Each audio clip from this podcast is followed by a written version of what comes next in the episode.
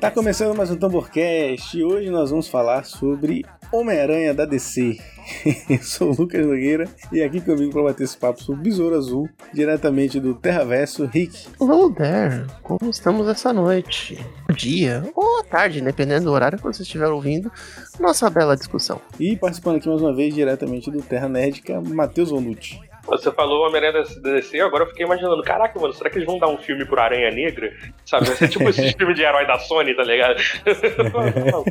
o Aranha Negra. Caralho, é verdade. O Aranha Negra faz parte do, do universo do Besouro Azul? Boa pergunta. Não, é, ele, ele, é do Batman, é de Gotham. Ah, porque podia ter, né, um, um, uma história só do, do, dos insetos e... Olha... Enfim. O crossover, esse é o crossover que eu quero ver. Podia fazer uma coisa assim bacana.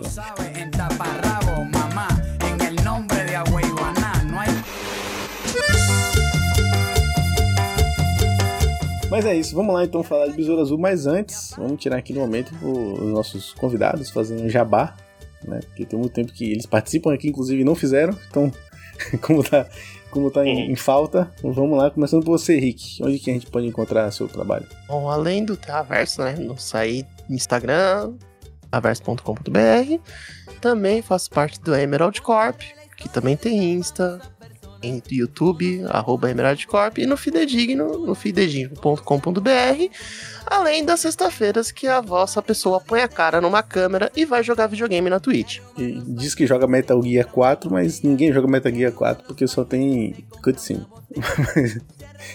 ah, então ele faz, ele faz, um react, né? Olha, não fala assim de Metal Gear. Não fala assim de Metal Gear. Não fala, apesar de ser verdade.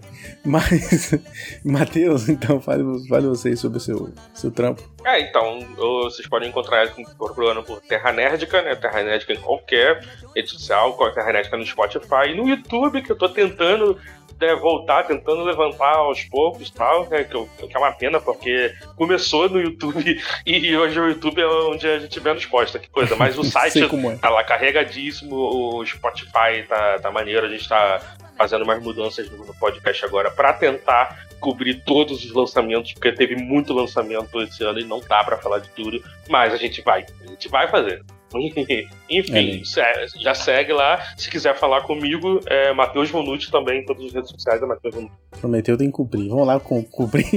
Vamos lá cobrar todos os, os, os trabalhos é. aí. É, não. Cadê, cadê, cadê Barbie? Cadê Mário? Vai, vai lá, fala lá. Olha. Cadê Mário? Cadê é. Mário? Tem, tem, tem. Chega, chega lá na. Cadê?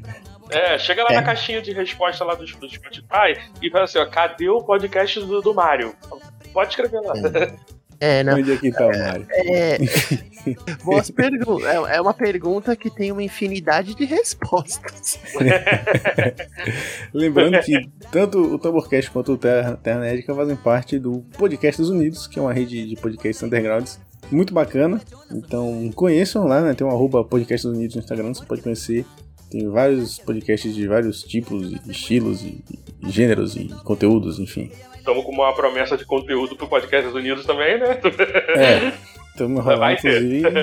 Inclusive, vai ter, vai fazer, ter. pode adiantar aí que eu quero fazer essa parada. Vai ter. Então é isso, vamos falar sobre Besouro Azul agora, após a vinheta.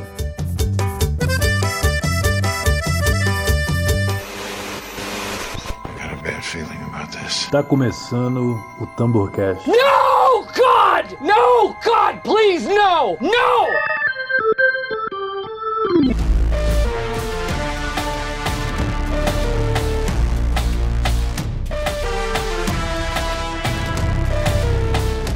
Antes de mais nada, eu queria comentar rapidamente, queria fazer uma pergunta para vocês, né? Vocês como críticos de cinema também, né? É, vocês acham que nós, nós, que eu digo nós, eu retiro nós três, inclusive, mas tipo, ao nível geral, os brasileiros aí que consomem audiovisual, hum. nós estamos mais cínicos? Defina. Porque eu acho que a gente começou a perder. Eu quero fazer um podcast sobre isso, inclusive, então a ideia não é me estender muito aqui nesse momento Convide. Mas, é, tá, tá convidado os dois.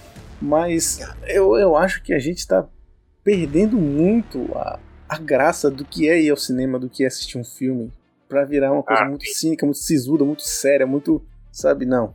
tem que atingir um nível para poder valer Mas, o Lucas, eu, eu, eu, pensei sobre isso né, nessa época, depois que lançou o Azul, né, que a gente estava tendo é, é, alguns elogios muito bons, duras críticas da, da rapaziada. Mas isso acontece na nossa bolha. É que assim, beleza, o filme ele teve uma baixa bilheteria, mas se você for ver, a, a bilheteria do Brasil é a maior fora de casa, né? Hum. Como sempre, Brasil carregando o cinema da DC nas costas. É. Mas, é, só que assim, tipo, a maioria, se você for ver, principalmente comentários e tal, maioria do, do, dos, do, das críticas, das críticas não, né? Dos comentários falando mal, você percebe que a gente que, que realmente não foi ver o filme. E uhum. gente que foi ver o filme, às vezes só não fala nada, ou às vezes fala, responde lá, poxa, eu gostei do filme. Né? O pessoal ficou falando muito mal, mas o filme é divertidinho. A, ma a maioria tá nisso, assim, tipo. E é assim, é isso, né? É um filme mediano, já adiantando aqui, né? E, e isso não, não é ruim, eu acho que o pessoal tá. Nossa, cara, o que aconteceu, cara? Realmente, e aí, realmente, respondendo, sim, né, a galera tá, tá, dura, tá muito dura, tá muito assim. Eu, eu, tem um comentário, um dos comentários que eu, que eu me lembro, né, de ter visto os comentários rudes assim, hum. mas um deles faz sentido, que é tipo assim, pô, é, eu, eu, eu, eu, quero guardar o meu dinheiro pra, pra ver alguma coisa, né, que é mais fácil, garantido de, de eu gostar. Então, assim, essa pessoa, ela realmente, ela não se arriscou a ver o Besouro Azul, igual a gente ficou insistindo, não, pô, vai assistir o Besouro Azul, dá uma chance e tal. Ela uhum. falou, não, vou esperar, vou esperar chegar no HBO Max, já pago o HBO Max mensalmente. E, tipo, ele tá certo, beleza, realmente. Uhum. Ele, não, é. ele não é obrigado a ver no cinema, é, não é. É, e uhum. a gente tem que lembrar que o, o, cinema é um passatempo muito caro, né? É um hobby bem, bem caro. Sim, sim. E, e geralmente você tem que escolher, né, o, os seus alvos ali, você tem que saber que você vai em quem você vai mirar. E aí entra a questão da crítica, né? De você buscar uma opinião para você se basear. Né? E eu acho que até aí tudo bem. Eu acho que é, é o papel da crítica mesmo, faz sentido você fazer isso. Mas se você não for ver no cinema, então veja no stream. A gente não sabe como vai ser o, o Besouro Azul é, é isso, stream, né? É isso que eu tô esperando. Eu tô, eu tô, querendo ver como, qual vai ser as reações desse filme entrar online. Quero, é. quero ver, realmente. Porque o Flash agora foi um fracasso, né? Chegou com ah. fracassado. Ah, respondendo a pergunta, obviamente, sim. Cinismo não só na, no, do público em geral, mas também da crítica, né? É tão difícil você achar que o cinema tem que ser sempre um. Todo filme tem que ser um Cidadão Kane.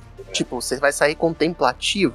Nossa, eu fiquei muito triste com as críticas dos brasileiros, gente. É. É, e todo filme, ele, ele, O filme tem. Cinema tem níveis. Cinema é um universo tão amplo. Bom, você uhum. tem filmes que vão ser contemplativos, tem filmes que vão trazer narrativas que vão te emocionar, tem filmes que vão te divertir, e tem filmes que são grandes num pastelão. E tá tudo bem. Tem público para tudo isso. Uhum. E tem. E, e, outra coisa, né? A gente coloca. A, a crítica coloca herói como um gênero, mas não, ele é um subgênero. E dentro desse subgênero tem as suas narrativas também.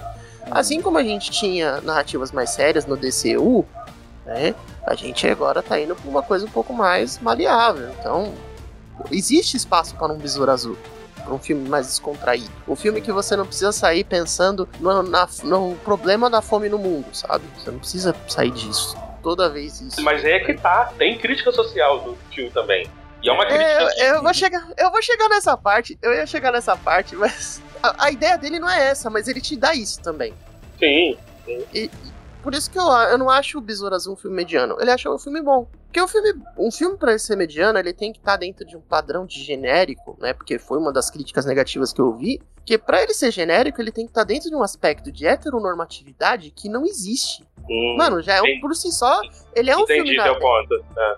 É, ele é um filme de latinos, ele é um filme que não tem gente branca sendo destaque, ele é um filme com outras coisas, e isso é um chamativo. E mas eu mas... entendo como o Lucas falou, porque hoje o cinema é realmente um passatempo muito elitizado. Sim, é. Qualquer coisa mas, mas, mas, vai embora. Mas aí eu né, até venho pegando o engancho falando, que é até uma discussão que eu tava dando também, é que assim, beleza, tipo, por que que, por que que é ofensivo chamar esse filme de genérico? E, e, ele é genérico em muita coisa assim. Isso não quer dizer que é ruim. Ele, uhum. ele, ele, ele, ser simples não, não significa ruim. É isso que o pessoal desaprendeu.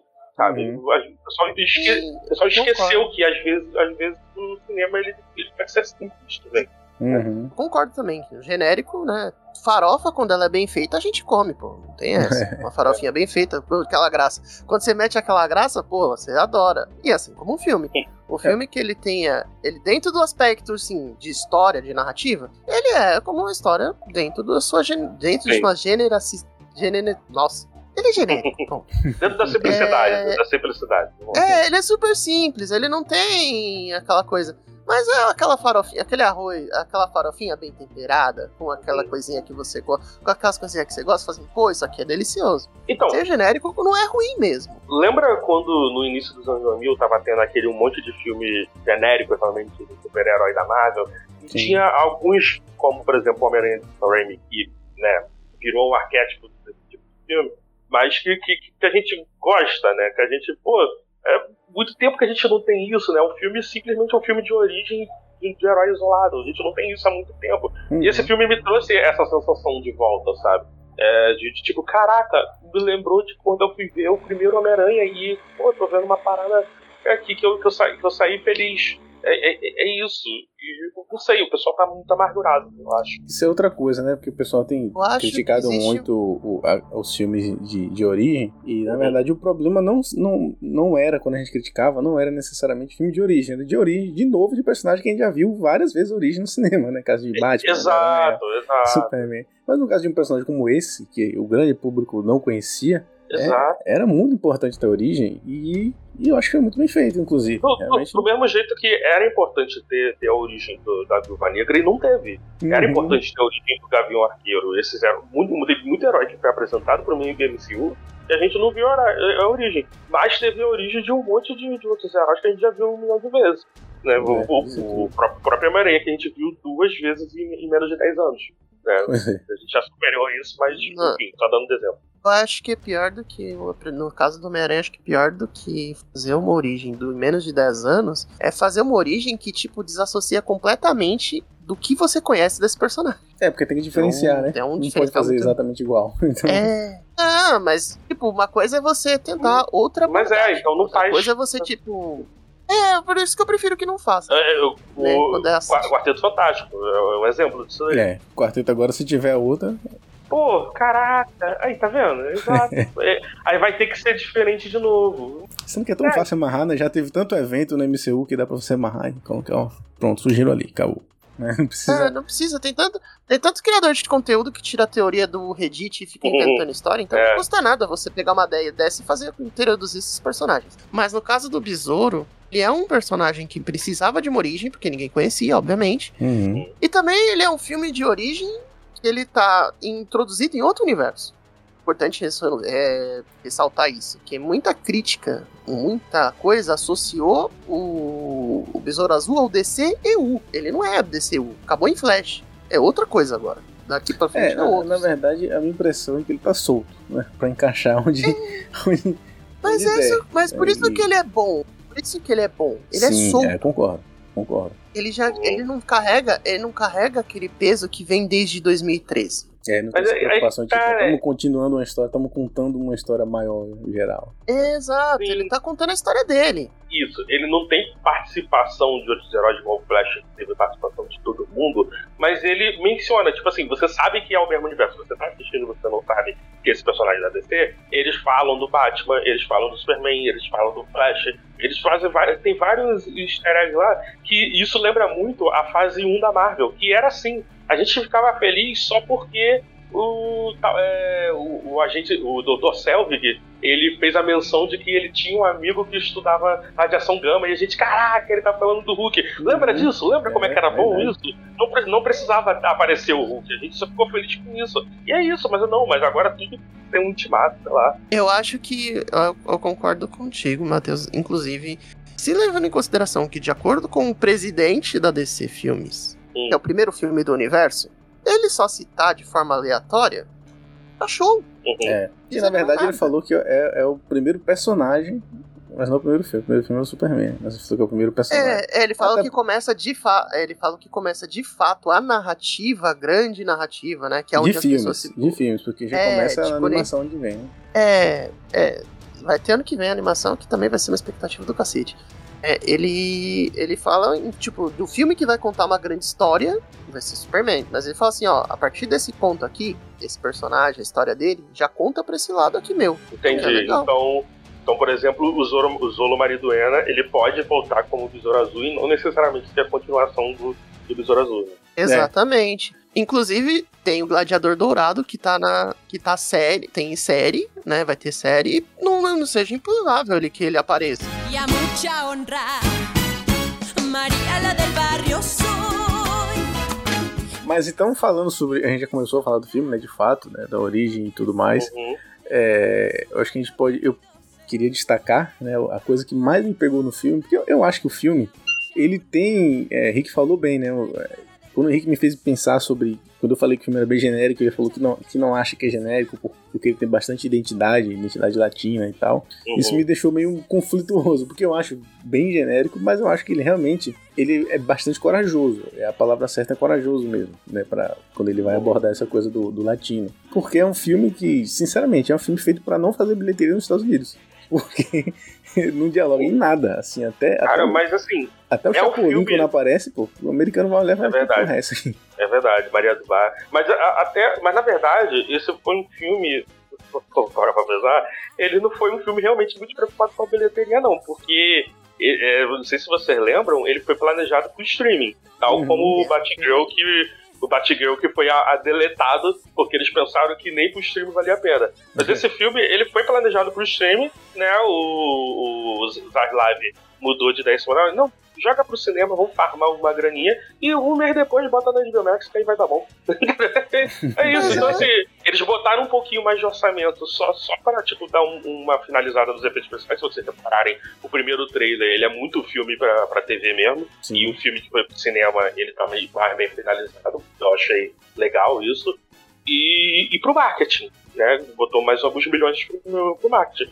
Mas assim, ele não estava preocupado com o retorno realmente. Ele sabia que, tipo, ah, se pegar 800 é, milhões, 800 não, 80 milhões, né, que é o que tá pegando agora, né, talvez chegue a 100, né, no, no último fim de semana dele no cinema. Tá bom, ele tá bom. É, mas é bem isso mesmo. Inclusive, eu tinha comentado com o Lucas. Eu falei, caramba, tá muito bem finalizado pra um filme que é pra ser streaming, né? Sim. É, mas, é, mas ele é um filme que. Mas não, não. É filme Eles botaram mais 10 milhões que é pra finalizar, foi isso aí. É, é foi muito ó. tipo, ó, vamos levar pro cinema, mas tipo, o filme já tá finalizado, né? Não tem como mexer no roteiro e, é, e fazer regravação e tudo mais. É, vamos dar um trato, vamos dar aquele trato daquela polida final e acabou, manda bala, né? Então eu não acho que é um filme que é, muita gente trata Besouro como flop, levando em consideração todo esse contexto que a gente sabia que ele não era um filme que sequer iria ao cinema. Então eu acho então, que é um então. filme que arrecadou o que deu. É, obrigado por você ter mencionado isso, porque vamos, vamos deixar claro uma coisa para os ouvintes do Tabuacast, então, é, para os nossos ouvintes também, se eles estiverem aqui também. É ah, que, eles assim, vão ouvir. Ah, vamos, vamos, vamos, deixar uma coisa bem clara. Flop, gente, o flop foi Flash que foi o quê? 300 milhões de, de orçamento e pegou, e que já lá, se revelou que foi mais, né? Que na verdade eles é, esconderam o orçamento. Exato, mas pegou o quê de bilheteria? 160? 200, 200, 200 no máximo 220, que eu me lembro. Então, então isso, isso é um flop. Se o Besouro Azul chegar a, a 100 milhões, né, beleza, ele não, ele não, não lucrou. O pessoal ficou com muito essa mania de tipo, ah, é, contar o lucro, que é o, o, do, o dobro da, do orçamento e o marketing. E, e, uma coisa é o lucro e outra coisa é o filme se pagar. O Cruzeiro uhum. está se pagando sim. Tá? Ele não é um flop. O flop seria se ele, sei lá, não fizesse 50 milhões. Isso seria um flop.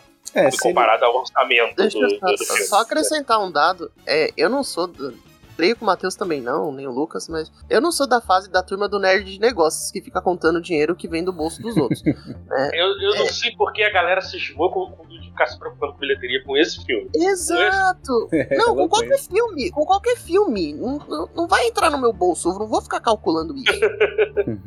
ah, será que tem um Sportbet de. de... Tem, tem, tem, deve ter. Pior que deve, deve ter. o Sportbet do, do, do, do, do Box Office agora. É. Porque tem gente que explica até a tal da regra de três, da bilheteria, como se isso funciona. Então, essa regra é pro lucro. Uma coisa é o filme se pagar, outra coisa é dar lucro. É diferente. É, e tem um outro detalhe importante. né? Além de que esse dinheiro não vai pro seu bolso, ele tá saindo do seu bolso, aliás. ele é, bilheterias grandes não significam que o filme é uma amostra de qualidade. Uhum. Exato. Quantas vezes isso, isso foi comentado por anos, né? A gente sempre teve essa discussão de ah, bilheteria não é sinônimo de qualidade, mas esse, esse dessa vez agora estão querendo botar a bilheteria como sinônimo de qualidade, porque já que não podem usar a nota do Rotten Tomatoes que foi boa, né, pra, pra falar que o filme flopou, então tem que ficar falando da, da bilheteria. Pô, sempre. Exato. Sempre, inclusive, um, uhum. inclusive, inclusive, surpreso pra caralho do, do Rotten ter dado uma crítica boa pra ele. Uhum, é, porque essencialmente. Pelo trash. É, dificilmente o pessoal fala uma. Geralmente, quando fala filme DC, o pessoal já dá aquela cacetada, né? É. Principalmente no Rotten.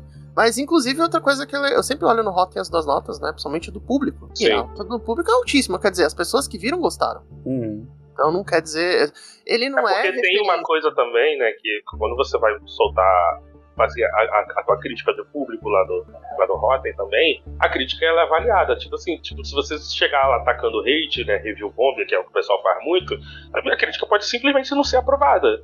Sabe? Uhum. Então, assim, tipo, eles É, analisam o comentário, tipo, ah, realmente, ele tá falando coisas é, sobre o filme, né? Ele não tá simplesmente É. tacando, tacando hate. Ah, ódio de latino, ó, ah, ah, ex do Neymar. Sabe? É, é outro ponto, é o outro ponto que eu ia comentar também, né? Do review bomb, né? Tem muita gente que vai lá com a intenção de baixar a nota pra dizer que tem razão no que está falando. Então fala um monte de merda, só bota lá a estrelinha bem lá embaixo pra dizer que não comenta nada pra afundar o negócio. Porque tem toda essa, essa engenharia social que o nerd tóxico faz. Infelizmente, que a gente, em essência, em essência o nerd é muito chato. Né? Certeza. E eu, eu acho que o Besouro ele é um filme que ele se paga, não só nessa questão de dinheiro e tal. E ele não é, não precisa se mostrar, fazer um bilhão de bilheteria pra mostrar que ele é bom. Uhum. Ele é um filme bom, né? Todos os filmes agora que são lançados da Warner, né, vão pedir o Max 45 dias depois do lançamento. Eles ainda cumprem isso, por incrível que pareça. Sim, É. mas isso é uma coisa que tem atrapalhado um pouco as bilheterias também.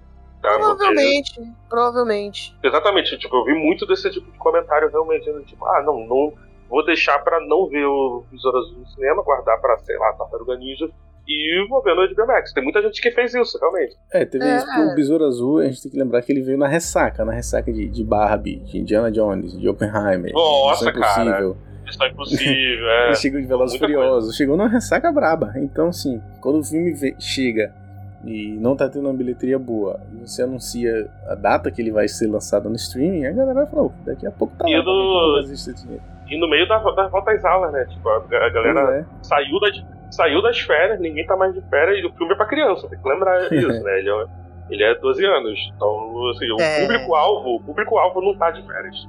não tá com tempo pra ver. Pois é. Olha, tem um dado interessante que eu pesquisei aqui rapidinho na internet. Hum, Não confirmo, mas até porque eu não. Depois eu vou ver direito essa fonte. Parece que o. O Besouro chegou a 100, hein? Chegou a 100 milhões. chegou. Ah, Ultrapassou, ultrapassou. Eles não têm um número específico, mas falou que ultrapassa a marca de 100 milhões. Opa. deixa eu ver aqui no, no, no box office do IMDB. Eles atualizam todo dia.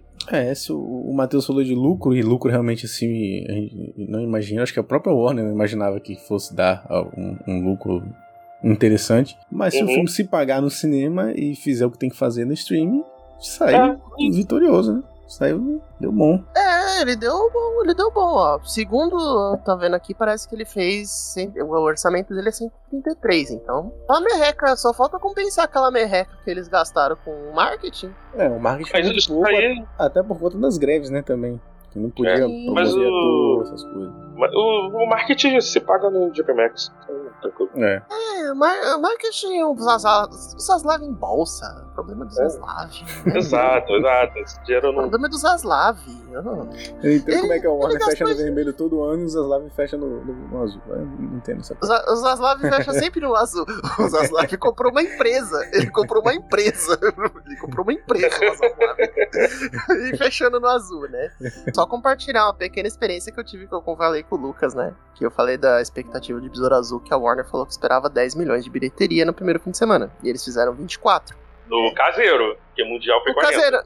Não, foi no caseiro mesmo, era uma é. bilheteria interna que eles estavam com expectativa de 10 a 17. Tá bom, né? Enquanto isso, Ótimo. o maluco no Brasil e... fazendo post falando que o filme é um fracasso de bilheteria.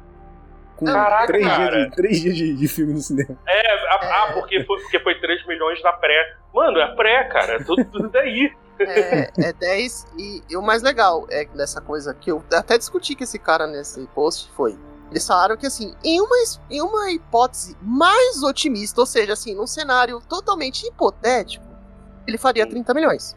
É tipo, mano, você tem que contar que o céu ia estar tá azul, ia estar, tá, assim, o universo ia conspirar muito a seu favor. A expectativa real, 10 a 17 e eu falei, os caras bateram, porque fizeram 24. Ele, ah, mas a expectativa era 30. Eu falei, não, não é 30, é um cenário otimista, não é um cenário. É, o pessoal tá, tá confundindo mínima com máxima, né? Exato. tipo assim, o céu não estava tão azul, estava meio nublado, então chegaram a 24. Mini, mínima, de, mínima de 10 graus, máxima Quanto é 30? É, é, quando eu falei isso, eu falei, eu falei pro Lucas, vamos mandar esse cara tomar no cu, na moral. Porque, ah, mas a galera tá forçando muito, cara. Não, é o maldito nerd de negócios que me irrita. o cara, o cara é, quer é, contar. É chato, tipo assim, tipo, você, pega, você pegar um, um, um filme qualquer e ninguém, ninguém faz isso com qualquer. Tipo, ah, a pré-venda foi, foi só 3 milhões, ou seja, fracasso. Mano, não é todo filme que, que é Harry Potter, não, que, uhum. que a pré-venda de dois meses atrás já, já lotou. Sabe? Não é todo filme que é o Ultimato. O Ultimato aconteceu isso também. Barbie também. Liga, Liga da Justiça, o Liga da Justiça do, de 2017 também rolou uma grande procura de pré-venda. A pré-venda do Liga da Justiça foi boa, realmente. Boa parte do, da bilheteria do, do Liga da Justiça foi por causa da, da primeira semana. Sim, sim. Uhum. Ya tu retórica me apeta. Voy pa' Marte en una con el espetado sin mirar. O Heimer tem essa semelhança aí com, com Mais Morales, né? É, os dois são latinos, apesar de que o, o, a marca mais forte do, do Miles é, é a questão de ser preto. Mas o, o, o Jaime, ele tem essa coisa latina, ele tem mesmo uma pegada de herói da vizinhança, né? O jovem herói da vizinhança da DC. E eu acho que eles estavam apostando muito, muito mesmo na, no Hamilton, é que já naquela época já queriam fazer adaptações dele. Inclusive, ele surgiu em Smallville, porque a ideia era fazer um spin-off em Smallville do Besouro Azul. Só que como naquela época ainda ninguém cagou com o Besouro Azul em Smallville, é porque botaram uma ator sem carisma nenhum, uma armadura escrota pra caramba. Nossa, a armadura, a armadura de papelão. bizarro, bizarro. O gladiador até ficou legal, mas o besouro ficou bizarríssimo. O gladiador é maneiro, ele tem um design maneiro. E eles tentam meio que colocar uma química entre eles dois que não, não existe. Enfim. Mas e desde aquela época que tenta se fazer um filme do Besouro Azul. É, depois, inclusive, o próprio. Esqueci o nome do cidadão, mas o cara lá que criou o Arrow, Flash e tudo mais, né? O manda-chuva daquela galera toda. Berlante. O Berlante. Berlante é, colocou as mãos também no projeto, pensou em fazer série, pensou em fazer filme. Ele quer fazer o filme desde o Max, né? Como a gente falou aqui, é, começou uhum. como filme para stream e tudo mais. Aí acabou que chegou nas mãos do, do, do, do atual co-presidente da DC, né? Que é o Peter Safra. E aí ele fez a coisa acontecer. E eu acho que ele está forçando muito para poder o personagem continuar, né? E tomara, né? Porque é, é, é muito bom. Mas é, você falou do, da bilheteria do filme ser do, do filme ser para criança, né? Indicação. Uhum. É, e eu fico pensando, Matheus, a gente falou, amarrando um pouco de tudo que a gente falou de bilheteria, é, de qualidade do filme, de que ele poderia ter sido lançado antes, tal. Eu fico imaginando se fosse lançado no momento em que eu era criança, esse filme, em que eu paralelamente assistia Chapolin e Maria do Bairro no SBT e fosse assistir esse filme, meu amigo, eu ia surtar. Né? Nem precisava, Cara, na verdade, né? Se eu fosse criança tá, hoje pra né? assistir, eu já ia surtar, né? Mas. É que tá, né? A Warner demora muito pra fazer as paradas dela, né? Tipo, cara, cara o, imagina é, um hype que tinha a Liga da Justiça do Bruce Timm se, sei lá, até 2008 teria fosse lançado um filme da Liga da Justiça com a formação do, do, do Bruce Timm. Pô, uhum. cara, Super Choque. Super Choque era pra ter saído pelo menos até 2010, sabe? Nossa, Super, Super Choque não tem nada, né? Só o desenho mesmo. Não, o personagem já, já até saiu da DC, ele voltou pra Milestone. É, verdade. Sim, agora a Milestone tem. Ah, a Milestone tem a sua própria linha, graças a Deus. É. O... Se fosse lançado em 2008, acho que não ia rolar o Besouro, porque o show ia ter 7 anos. Acho que não ia dar certo. Você está querendo dizer que não tinha ator latino bom naquela época? Não, não existia ator latino. não, existiam atores latinos, mas uh, o que eu acho que o que faz o Besouro do Cholo ser tão legal é porque ele traz uma coisa que é muito do, daquela energia que ele tem em Karate, Karate Kijo, em Cobra uhum. Kai. É, então, sim, sim. tipo, não ele, ele é muito carismático. É. É... Ele é muito carismático. Não, ator latino bom tem uma infinidade, mas. Eu conheço ator... gente que foi ver o filme por causa dele, porque é fã dele, gosta dele, sabe? Tipo, ah, igual a galera que da Bruna Marquezine, que infelizmente, olha só, vocês me decepcionaram, teu fandom da Bruna Marquezine, porque vocês é, fiz, bateram recorde no, no, no, Big Brother lá, né, pra fazer a campanha da. Como é que é o nome da cantora lá? Esqueci. Da, da... da Manu Gavassi. Manu Gavassi. Manu, da Manu Gavassi vocês se movimentaram. ah, agora pra, pra, pra dar dinheiro pra Bruna Marquezine no cinema, cadê vocês? Ninguém foi. É por incrível que pareça, é por incrível que pareça, esse fandom deles defendeu muito o filme. Não, defendeu, no Twitter. É, é. longe é do cinema. É onde, é, e ver no cinema é. já vira, vira uma infinidade de outras coisas, né?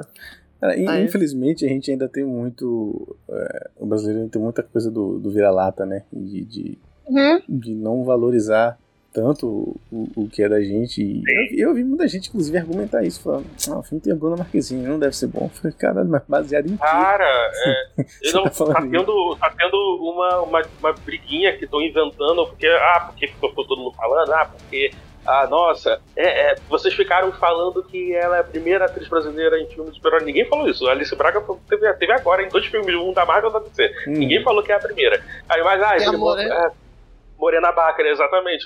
Ah, vocês esqueceram da Morena Bacra. Pra começar que a Morena Bacra, não sei nem se a gente pode considerar brasileira. Ela nem morou aqui.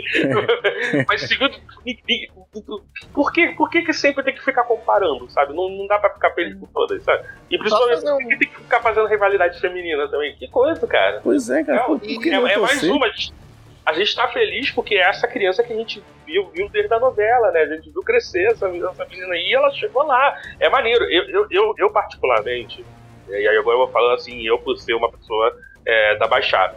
Tipo, é, é, ela, ela, ela é de Caxias, é a minha cidade vizinha, tá ligado? Então, assim, uma pessoa daqui tá, tá da Baixada, da Baixada Fluminense, né? E chegar a, a esse nível, porra, tipo, isso é, é maneiro para mim, porque isso mostra como, tipo, a gente que faz teatro aqui, a gente que fica com aquela, tipo, ah, a gente não vai chegar a nenhum lugar muito longe, não. Cara, não, cara, vocês podem chegar assim. Isso é, isso é muito maneiro. É, é, isso é uma conquista desbloqueada, sabe? Eu até comentei com o Matheus, que eu vi um crítico comentando no, no Twitter falando isso. Ele falou: não, a conquista da Bruna Marquezine é a conquista dela, não, não me ajuda em nada. Tá? Talvez pra você, senhor crítico, não ajude.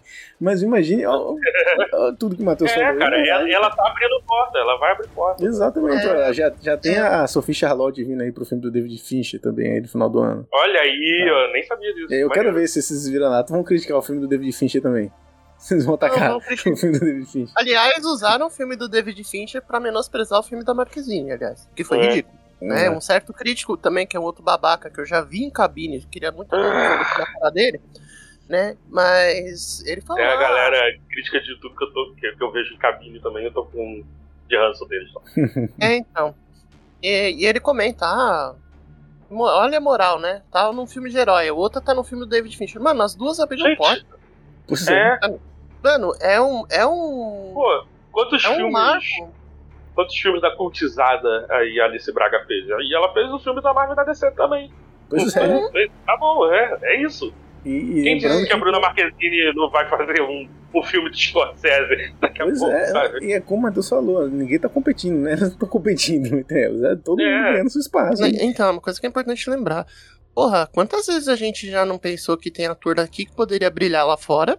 né, em outros mercados, isso aí é precedente. É ir pra, tipo, pô, eles estão olhando pro mercado daqui. Quantos atores que estão lutando Exato. aí começam a se esforçar a estudar mais, começam a tentar Sim. se melhorar para tentar ter uma oportunidade dessa?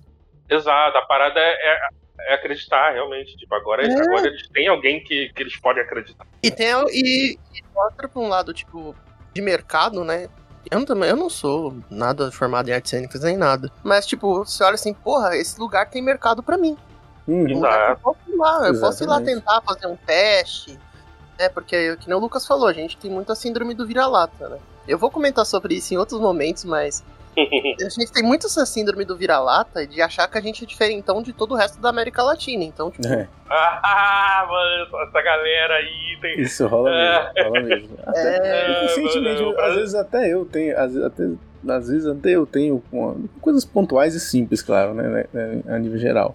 Mas às vezes até eu não me dou conta de que eu sou tipo, opa, não é porque a gente tem a, a cultura dos outros países latinos, elas são muito semelhantes, principalmente os da América do Sul, né, são muito semelhantes e tal, mas não são todas iguais também, né, então assim, a, a- Ô, a Lucas. nossa inclusive é muito próxima. Eu quero deixar você falar o que você tá querendo falar, mas, mas eu quero falar uma coisa que eu tô guardando aqui. Mas fala primeiro. Eu, eu ia falar que, que você, você comentou, né, que, que ela tá fazendo esse filme, ela pode fazer um filme de Scorsese depois. A gente tem que lembrar, e Sim. foi uma das coisas que eu mais vibrei quando ela foi escalada pro papel, especificamente Aham. de um filme de super-herói, é que filme de super-herói hoje em dia é uma plataforma de lançamento absurda. Muito Sim, maior do que qualquer outro filme, assim. Mesmo se você fazer filme de grandes, de grandes diretores, a depender do papel que você tem, Tipo, a Bruna Marquezine, ela é protagonista, ela é protagonista, de fato. Cara, ela não é a, tipo a- a. Jennifer Lawrence, mano, eu, eu- eu descobri ela pela mística.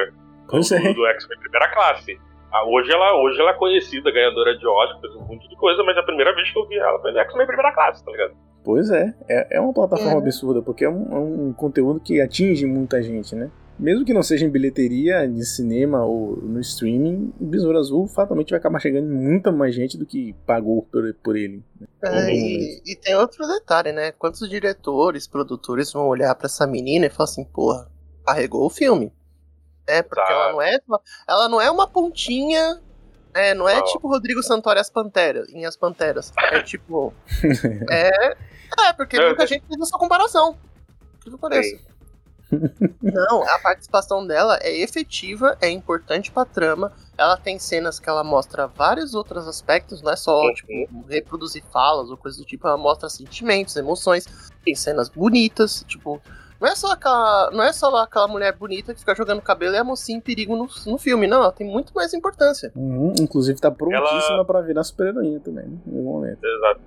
Ela não, exatamente, Não. ela não é só, ela não é só par romântico do, do protagonista, ela divide o protagonismo com ele, porque o, do- no núcleo do Ted Cord é, é, é ela que é a protagonista, porque não tá o Ted Cord. Uhum. É, ela, ela tá representando esse núcleo ali, sabe? que é um super-herói também. Inclusive, essa, essa coisa do, do, do par romântico, ela só geralmente vai é, se desenvolver mesmo no final do filme ali, que é quando vai começar, Uhum. de fato.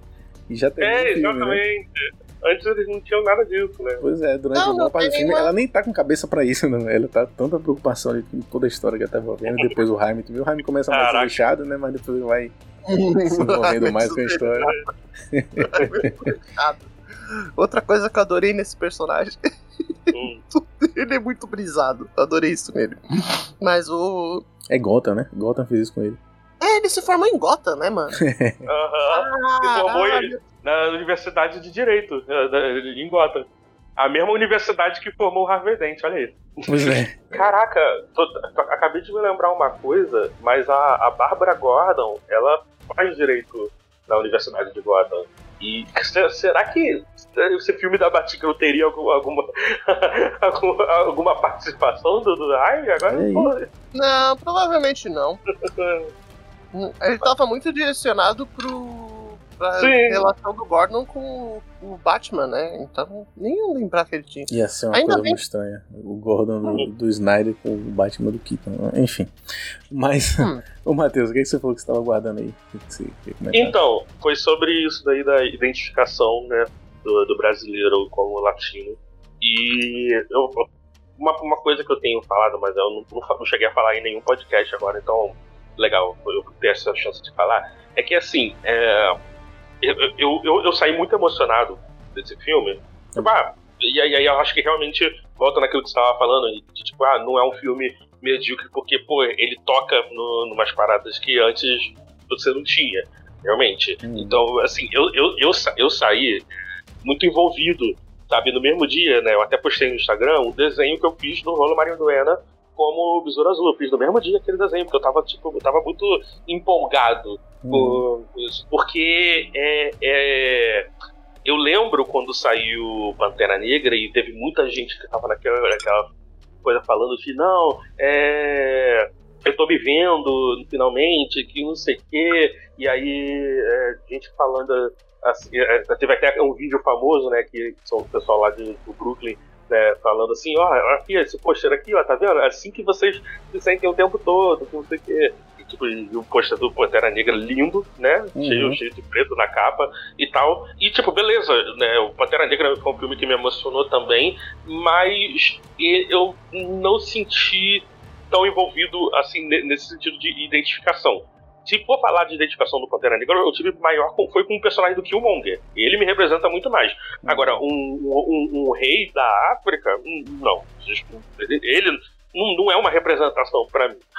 Então, assim, foi a primeira vez que eu vi um protagonista de filme de herói que eu olhei para ele e falei, caraca, sou eu, tá ligado? Eu tô, eu tô, eu tô me vendo uh, ali, uhum. sabe? É um maluco que chegou da faculdade, abraçou a, a, família e ele, ele, ele parece comigo, não só pela cor também, né? O cabelo cacheado também, mas toda, toda essa cultura em volta dele, né? O, o negócio mais. O, é, é, não é nem urbano, não, como é que eu vou dizer? Quando você tem. Uma coisa mais suburbana? Isso, a parte suburbana. Mano, é, é, é muito maneiro. De tipo, cara, eu, eu pensar assim, tipo, poxa, se eu fizer um cosplay desse cara, vai ser a primeira vez que é, eu vou fazer um cosplay de um super-herói e as pessoas vão falar que, tipo, poxa, você parece com, com esse personagem. Isso é muito maneiro é, para uhum. mim. Isso é uma coisa que, que eu não tinha antes. Então, assim, foi, é, foi muito importante é, para mim. E eu, eu fiquei imaginando quando saí da, antes de começar a ter todas essas críticas de brasileiros que não viram o filme, mas eu fiquei pensando, poxa, esse filme vai ser muito legal pra gente brasileiro, pra gente da América Latina é, em, em, geral, né? Tem, tem um, umas homenagens ali, como a gente já citou, né? Tipo Chapolin e Maria do Bairro, que são uhum. coisas mexicanas, mas são coisas mexicanas populares no Brasil. Eles não pegaram é, é, cultura mexicana que é, que é famoso, muito famoso lá. Eles pegaram cultura mexicana que é famosa no Brasil, uhum. sabe? Parece até que, tipo, é, perguntaram, ah, ô, ô Bruno Marquezine, você cresceu no Brasil, né? O que que do México era famoso lá? Aí, ah, é Chaves e, e novela da Thalia. Basicamente. então, assim, cara, é um, é um filme muito pensado no, no, pra gente, sabe? E isso eu acho muito legal. Eu quero, eu quero mais, sabe? Eu, eu acho é, é, é, exatamente, esse é o ponto que eu queria dizer. Primeira vez que eu tô sentindo isso, de tipo, poxa, eu quero me ver assim, protagonizando um filme de herói mais vezes. Não, não só necessariamente filme de herói, mas vocês entenderam, né? Eu quero, quero me ver mais vezes, assim, Sim. como protagonista. Eu quero chegar na, no, na, loja de brinquedo, né, ver o, o, o, brinquedo do Besouro Azul lá e, fala, e falar, caraca, parece comigo. Entendeu? Tipo, meus uhum. primos de, de 10, 15 anos, assim, eles falam, caraca, parece comigo, primeira vez que eu tô vendo isso, entendeu? É, é isso, acho que isso foi o mais importante para mim. É, eu entendo ah, é... perfeitamente, Matheus, porque eu saí do filme, inclusive, falando isso também, né? Inclusive tá no meu, na minha crítica, no quarto parede, inclusive, você que tá ouvindo, é, se inscreve no nosso canal no YouTube, arroba Filmes, e assista os vídeos lá, da hora. É, eu, eu, tive essa mesma sensação, é, não só de ser um filme de super-herói que eu tive uma identificação, é, em filme em geral, eu acho que eu nunca tinha sentido com um filme uhum. É, estadunidense uma identificação Sim. tão grande, e realmente é uma identificação muito forte, né? Até o, a, a, própria vila que ele mora ali, é, as casas, oh, parece muito a cidade é. do interior aqui no Brasil, sabe? Umas ruazinhas assim e tal. É, é, é, tudo, é tudo muito relacionável com a gente. A, avó dele com a máquina de costura, que minha avó costurava também. Tudo isso que eu olhava assim e falava, caralho, eu tô me sentindo o lance da família, e nós é, é, latinos temos muito esse lance da família, né? De ser próximo de família e tudo mais. O, o, tio bebendo cerveja. o, o, Rick teve, por exemplo, me contou da, né, do, que a parte lá da, da avó emocionou e tudo mais.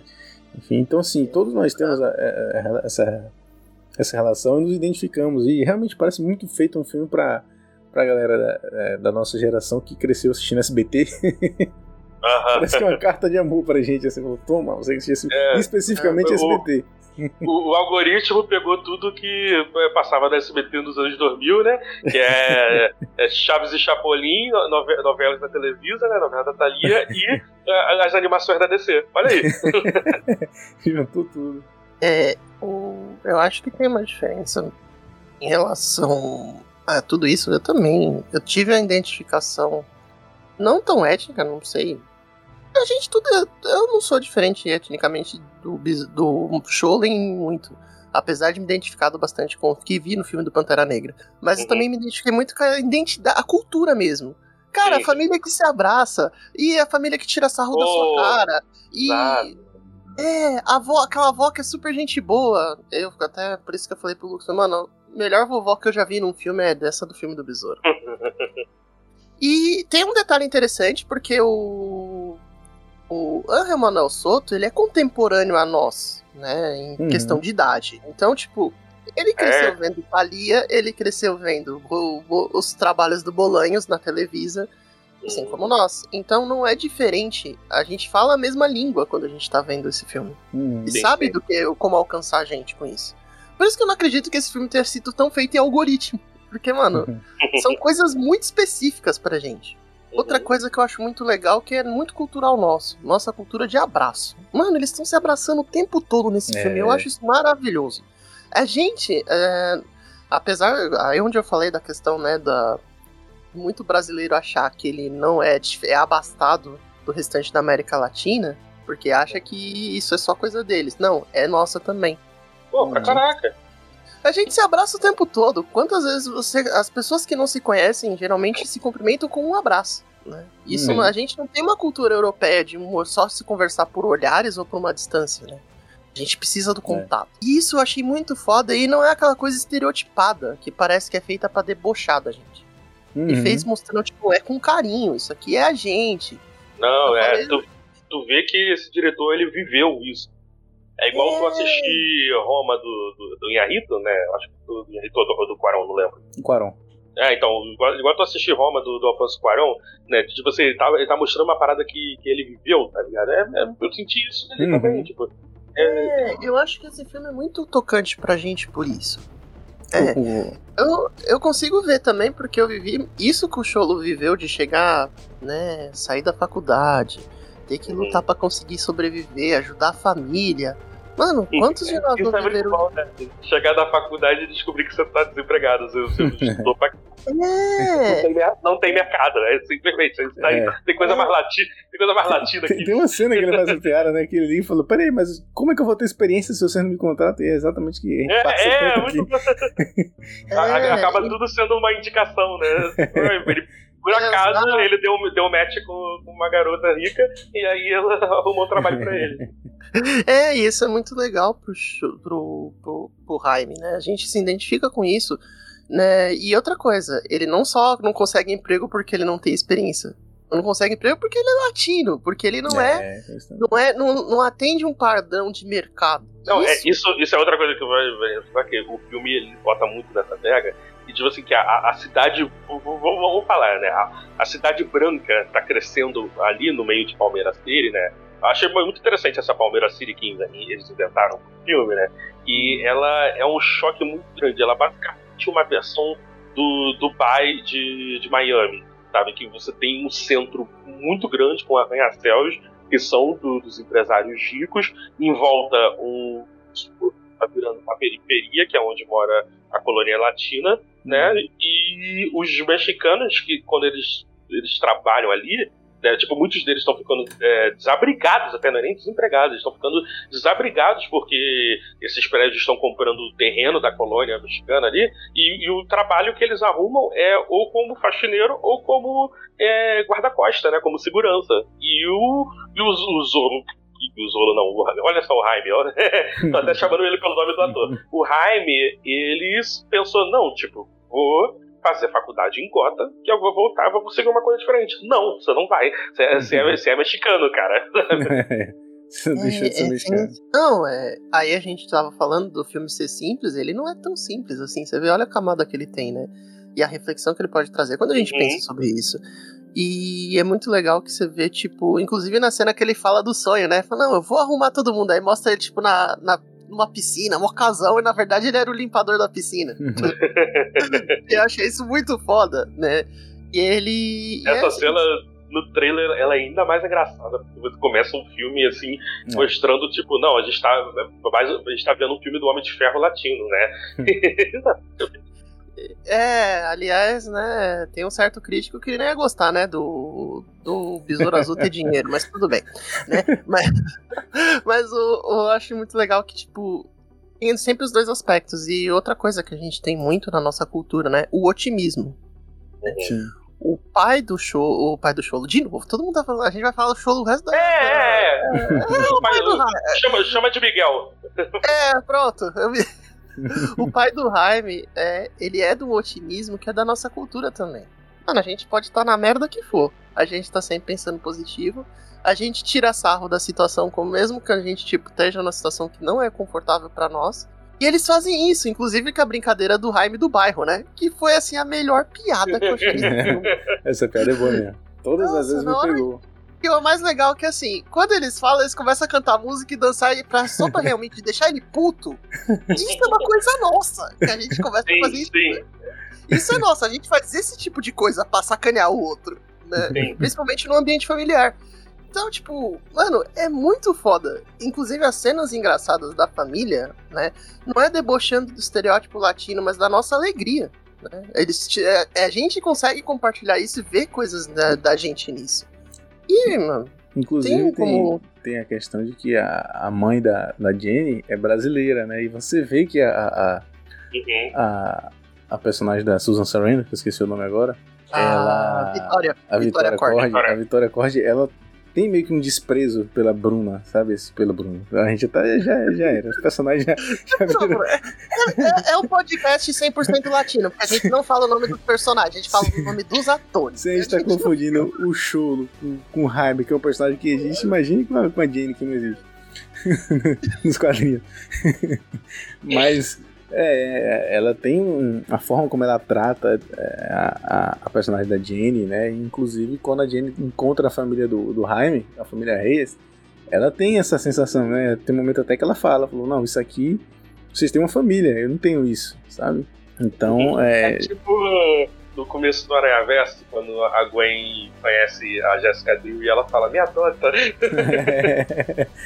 isso mesmo. É, no caso, é aquela cena. Outra coisa também, né? Aquela cena do Reverso é uma abertura do caralho, né? Você fica impressionado. É. E é, e é legal quando ela fala, né, dessa questão do lar, né? Porque aonde a gente. A nossa cultura, pra onde a gente faz, a gente faz o nosso lar. Uhum. E, e ela não, ela percebeu essa diferença no, no- no- ao longo da história, né? Ela tinha muita grana, tinha casas, mas não tinha um lar. E a Uhum. família deles não tinha muito, né? Os, os reis não têm muito, mas eles tinham um lar. Eu achei isso uma, assim, uma coisa de- delicadíssima no filme, onde eu acho que é- muita gente se toca, né? Se sente tocado. Principalmente quando ela fala disso, né? Fala, pô, ah, eu acho que quando o tio do, do Jaime, né, fala assim, ah, mó casão, não sei o quê, fala, mas não é bem um lar, né? Aí eles onde eles entram nessa parte de falar que é um lar, né? O, o que, que é um Uhum. lar. E é muito foda isso, essa diferenciação que você vê dos personagens, né?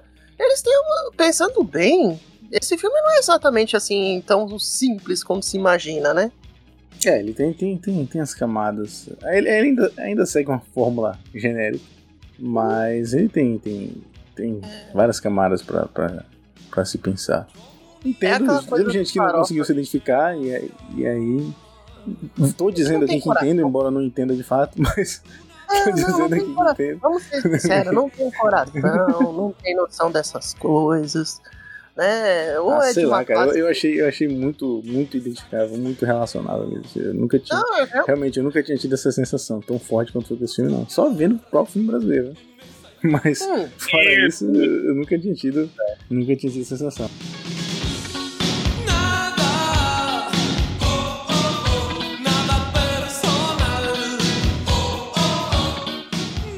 Vamos falar então do Ted Cord, né? Que já, a gente já falado do Gladiador Dourado lá no começo, e do Sim. Ted Cord. O Ted Cord é um personagem que eu não gostava tanto e confesso, eu, eu li a Liguinha quando era criança e achava uma merda. Fui reler depois, agora, e comecei a gostar. E tem o Ted Cord lá, e a relação dele com, com o Gladiador Dourado, enfim. É, depois que eu vi Smallville também eu fui procurar mais, me interessei. E eu achei o Ted Cord um personagem super interessante, né? E pra quem não sabe, o Ted Cord é, deu origem ao Coruja lá do Watchmen. É, é muito parecido, muito parecido. E- É, isso é, é muito bom você falar isso, né? Porque muita gente não sabe, né? Não sabe que. Ah, tipo, ah, o Besouro Azul, esse personagem que ninguém conhece. Mas todo mundo conhece o Watchmen, todo mundo sabe Uhum. o Coruja do Watchmen. Muita gente não sabe que ele é, ele foi escrito pensando no Besouro Azul. sabe? É, ele fez aquilo pensando no Besouro Azul e aí o, o Alan Moore não conseguiu né, a autorização pra fazer e ele modo criou o próprio personagem. É, Mas- o Watchmen ia ser a história ia introduzir esses personagens na personagem da Charlton, Ah. da Charlton Comics. da, é, da Carlton Comics. Graças a Deus que ele não conseguiu autorização. Graças a Deus Imagina, não, eu, eu, eu agora, depois de saber disso, eu só imagino, eu imagino o Watchmen com, com o Questão, com o Pacificador, com o Capitão Átomo, pra mim é isso, cara. Agora, agora você imagina aquele diálogo que o Coruja tem com o comediante, Hum, para interpretados pelo Ted Cord aham. E o pacificador. e pelo. Christopher Smith. tipo, Exato. Não, pra Aquele mim é. cara- mim- ele com aquele, ele com aquele pinico na cabeça. Mas, ó, ó, bom, o, o Ted Kord é um personagem que eu gosto muito, né, como eu falei. Eu acho ele um personagem muito interessante. E é, o, o, Angel Manuel Soto, ele comentou recentemente que quem ele gostaria que fosse o Ted Kord né, nas continuações. Que, e ele falou o, o nosso querido Jason Sudeikis, né, o Ted Lasso, que Tá de lá. a- a- eu, eu comentei com o Rick isso aí há muito tempo quando o filme estava sendo gravado ainda, porque eu vi a notícia, eu comentei com o Rick, de que ele ia ser o Cord já nesse filme. Isso era bem antigo, bem antes de se falar, bem antes do filme estrear, bem antes de qualquer pessoa imaginar. Eu tinha visto essa notícia, que depois eu vi e não saiu no Brasil, só, só, saí, só vi em site gringo. Depois eu vi os próprios sites gringos desmentindo, falando que não, que, que era só rumor e tudo mais. Mas logo que eu vi a, a silhueta lá do quadro lá que, a, que eles fizeram que esconde né, o rosto, propositalmente, obviamente, eu já eu vi o Ted Lasso ali, ó. Eu falei com o Rick, depois eu falei, até o Rick, na verdade o Rick já tinha comentado comigo, né, que ele tinha visto o filme antes. E a gente tinha comentado, caramba, é o Jason Sudeikis ali, é a silhueta do Jason Sudeikis. Então, assim, eu acho que tem um fundo de, de, de verdade, talvez, na, na notícia de que ele estaria nesse filme já. Eu acho que eles devem ter tido conversas, alguma coisa, e acabou não rolando e tal, não sei o quê. Por isso que eu fiquei tão curioso pra saber quem era a voz que fazia o, o Ted Cord no final. Mas é, eu espero muito que seja o Jason Sudeikis, porque eu sou muito fã dele. E pra mim ele tem muita cara de Ted Cord, ia ficar perfeito. Mas a gente tava falando da, da amizade dele com o Gladiador Dourado. E imaginando, a gente sabe que no filme ele foi em alguma missão, a gente não sabe qual, talvez para poder recuperar a, a- ex-mulher, né? Num rolê meio que Homem-Formiga aí. Ele, ele sumiu e no final ele aparece uma mensagem falando que, que, que tá bem, que não abandonou a filha que- e tal. Mas e se ele tiver ido parar no futuro e lá ele conheceu um cara chamado Gladiador Dourado? Uhum. E aí, será E que aí a série do Gladiador Dourado vai, vai, ser- vai trazer. Vai trazer o Ted Cord de volta e já mete o show do Maridoen lá? E aí, Aí. Bruno Marquezinho na série do Gladiador Dourado. E, e já fala, e já fala que não, porque a tua, a tua mãe, ela tá viva. Aí, Olha os Horas 2 começa com a Jane criança, dela no colo da Maria Fernanda Cândido, de cabelo verde. Maria. Fernanda Cândido com cabelo verde, né? E Não, ela. Eles gostam de fazer esse exercício da gente sonhar, né? Mas eu, não- eu concordo, eu concordo. Eu não duvido, não, que ele tenha parado no futuro, né? Até porque ele falou que ia numa missão. Aonde? Ninguém falou. Pois é. Ter- ele pode ter ido lá pro futuro mesmo, né? Ou por acaso o Gladiador Dourado, em uma de suas trapalhadas, levou o Cord e não tá conseguindo fazer ele voltar, né? Porque isso é uma coisa também muito comum dele. Ou ele poderia ter ido pro passado e o Gladiador Dourado foi pro passado dele. E aí, na hora que ele vai pro futuro, ele vem pra esse futuro do Ted Cord. Eita, Demarcus. Ah, já começa a tocar, começa a tocar Fat Boyzinho, né? Que eles só conhecem músicas. É, não, é, não, não, é Beast Boys. Beast Boys, Beast Boys, verdade, Beast Boys. É, começa a tocar Beast Boys já. Mas eu não duvido que tenha acontecido alguma atrapalhada, né? Até porque a ideia do, dessa série do Gladiador é que tinha alguém com essa coisa de síndrome do impostor, né? Talvez ele falou, Ted, eu resolvo. Né? E ca- acabou com a vida dos dois, né? Mas eu- uma coisa que eu achei muito legal na, na imagem do- desse besouro, né, do besouro azul do Ted Cord, que ele é falado com muito carinho. E outra coisa, falam dele como um cara que era bem humorado. E Sim. Que me faz muita certeza que em algum momento alguém tinha alguma cena. Deve ter alguma cena deletada do Jason Sudeikis como Besouro. Azul. Porque, mano, é muita cara dele. Né? Que tiraram só porque não- eles não sabem se vai ter continuação, então é melhor não botar, né? Melhor não ficar fazendo igual a Marvel tá fazendo com os Vingadores da pós-crédito. Os Vingadores da pós-crédito, né? Tipo, é tem, tem os atores que só existem até agora. Até agora tem um. O quê? Tem uns 10 atores que eles só existem na pós-crédito, né? Tem Isso mais, é talvez. verdade. Não, isso é verdade. É, mas eu, eu não sei. Eu também eu fiquei com essa sensação, até como, como o Lucas comentou, né? Que a gente discutiu sobre. Falou, mano, será que ele tava nesse filme? Ou então pelo fato dele ter com algum contrato de exclusividade com a Apple TV, não pôde fazer o filme. Saber. E É, eu acho que É. tem, tem caroço nesse andu. É, provavelmente, porque na época que ele tava gravando, ele tava com. Ele era produtor executivo de Ted Lasso, protagonista, era bem envolvido lá com a Apple, né? Vai saber se não exigiram, tipo, mano, Com a Apple, que aliás, é, quem produz Ted Lasso é o Warner, né? a Warner Ted, produz Ted Lasso? É. Na verdade, a Apple. É porque a Apple não tem um estúdio, né? Ela encomenda. A encomenda é a Warner. A Caraca, maioria das séries deles é a Warner que faz. Ah, A, a Warner gosta de fazer isso, né? Tá produzindo pra todos os outros streamers e pro HBO Max cadê? Caraca, cara. Não, pra HBO Max eles É. ficam importando de outros lugares. Eles... Porra. É, pois é, é, é, é Sandman na Netflix e a Senhor dos Anéis na Prime. O que, que eles querem? Caramba. É, faz série pra galera aí. Onde, aonde, tá vendo, aonde tá vendo que dá pra ganhar uma fatia, eles estão se enfiando. Ai, cara. Ah, mas então, é, já essa ideia de que ele poderia estar no filme já coloca ele mais em casa, né? Porque já tá, lá, já tá na Warner, já faz coisa da Warner. Vai saber se não rolou alguma coisa, tipo, vamos dar uma segurada, né? Tá trocando de presidente, né? Vamos esperar. né?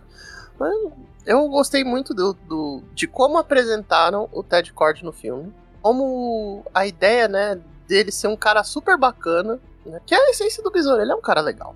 Uhum. E o jeito inspetor bugiganga, que ele tem um monte Uhum. de treco.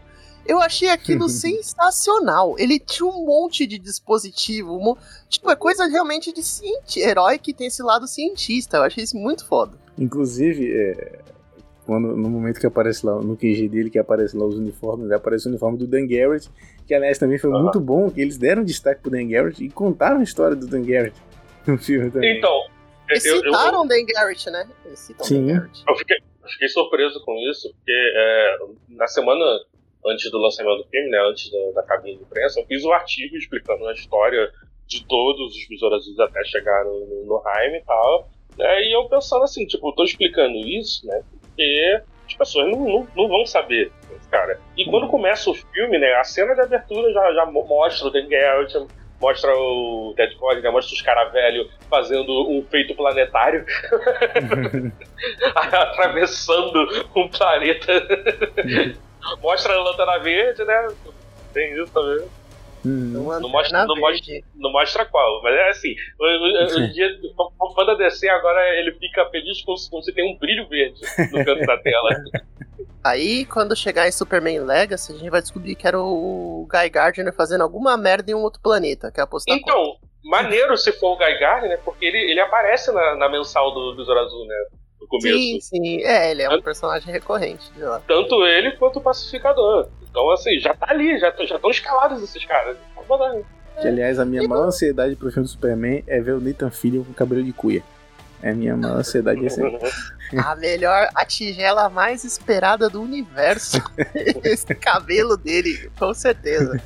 Né? Mas eu não duvido que em algum momento eles usem isso, porque mesmo que não Sim. tenha um retorno que a gente imagina, mas o retorno criativo que esse filme tá tendo, ele é bom.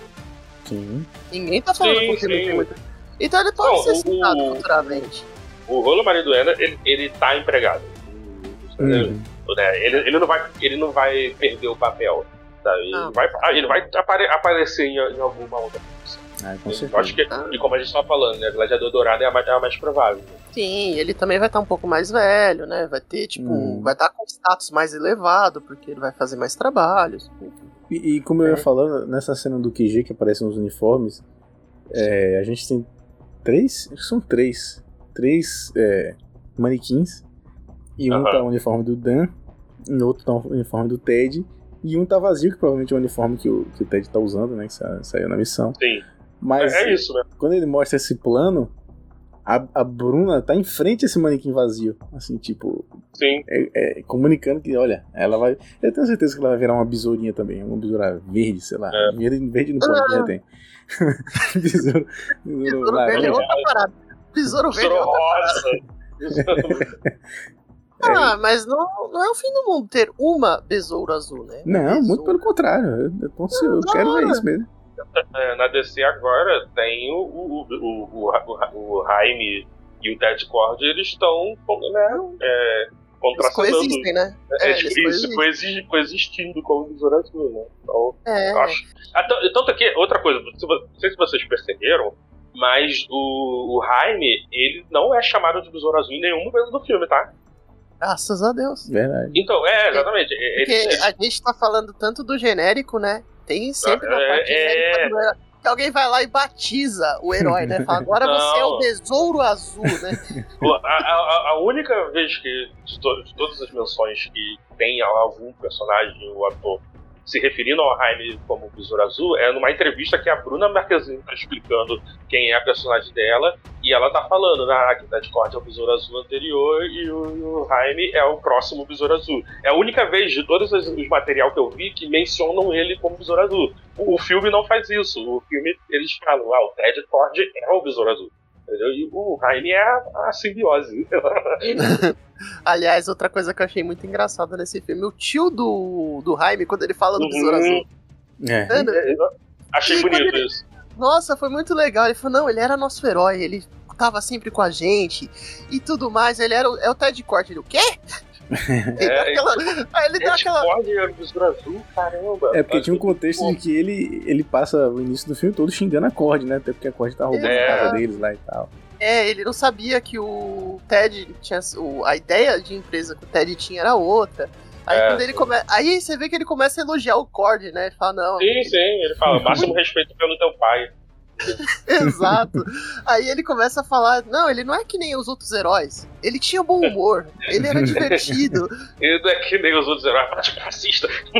Exato. Outra coisa que eu não duvido é que em algum momento, quando voltarem a citar Besouro Azul, algum flashback do Ted Cord salvando alguma coisa e seja o tio do Jaime, mano. Porque não é, isso tem que acontecer. Porque, mano, parece. A descrição que ele dá não é tipo de alguém que ficava vendo na TV. Parece que alguém que, tipo, ele ajudou, o Besouro ajudou essa pessoa e ele conseguiu conhecê-lo, sabe? Eu achei isso muito legal. Ou E- que, tipo, ele tava, sei lá, na rua e viu o Besouro Azul salvando alguém. Sei lá. Pode ser É, alguma coisa alguma coisa que testemunhou o lado heróico dele, né? É, mostrar como Palmeira City era, era viva an- antes dessa, da mudança que teve, das grandes Sim. corporações chegando lá. É, não duvido também que tenha. Eu espero que tenha, sabe? De alguém fazendo uma citação dessa coisa. Ou então, o- quando, sei lá, quando o Jason Sudeikis futuramente assumir o papel, porque eu já tô cravando isso. ele fala, ele cita, não, uma vez eu salvei um cara, né? Tipo, Mas é, Fazer, fazer aquela brincadeira né, de tipo de, de né, é, insinuando que o cara que ele salvou é o tio do, do Jaime e, e- e, na, na verdade, tipo, isso é uma memória falsa dele, igual o, o Guardião Vermelho falando que lutou com o Capitão América.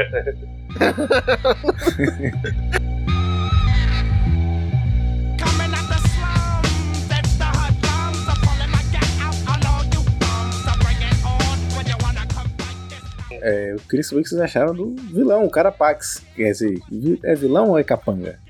É, mas, Não sabe. eu não, eu, pra mim, o Carapax não, não é o vilão. do filme. não, não, não, é não. É, o vilão O seria a Vitória, é né? muito mas a Vitória vilão. também não, não tem, não tem tanta postura de vilão. Então talvez não seja um filme ser vilão. O vilão é a Não, vida. ela tem uma vida. ela tem- não, ela tem a postura de, daquela tia que você fala assim, puta que pariu, ela tá chegando. É, tia- o, o, o Carapax, ele tem mais cenas no trailer, tá? do que no filme. o, tra o, trailer, o segundo trailer, né? Que no primeiro ele nem aparece.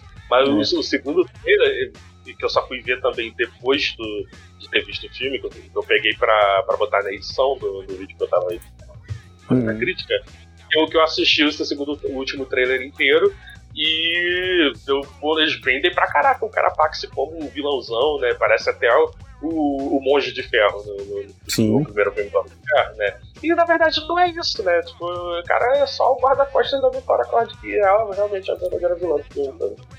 E eu achei isso maneiro, eu gostei disso. Eu, eu, eu já imaginava que seria isso, né? Porque, mas, mas porque eu sabia que teria ela, né? E eu, eu imaginei que eles iam colocar ela um pouco mais na essência da Ladama, que é Uhum. a vilã do, do Brasil, né? Que provavelmente não vai ter no- nos filmes porque causaram outra coisa. É. Ah, é, não é aquele vilão que você fala assim, meu Deus, né? Vou ficar impressionado. Até porque quando o filme é de origem, geralmente o direcionamento narrativo é totalmente focado no herói, né? Uhum. O vilão, o vilão é uma mera formalidade. Mas é uma mera formalidade que é nada menos que Susan Sarandon. né? É, eu, eu, eu vi gente criticando isso de que, ah, porque é, esse negócio do vilão ser só uma, uma versão do mal do, do super-herói. Gente, todo filme de origem é isso, cara. Até, a- até o Homem de Aço é isso, o Zod É. é, o- é- É. é só o Superman mal e isso é ruim? Não é, cara, o Não. filme é ótimo. Ah, Até o Zod Batman é- Begins, né? Que o Hazal Ghul tá ali com o cara É que o Batman. ele e tem o mesmo, É, é, é o mestre dele. estilo, é. É, exato. Ou então.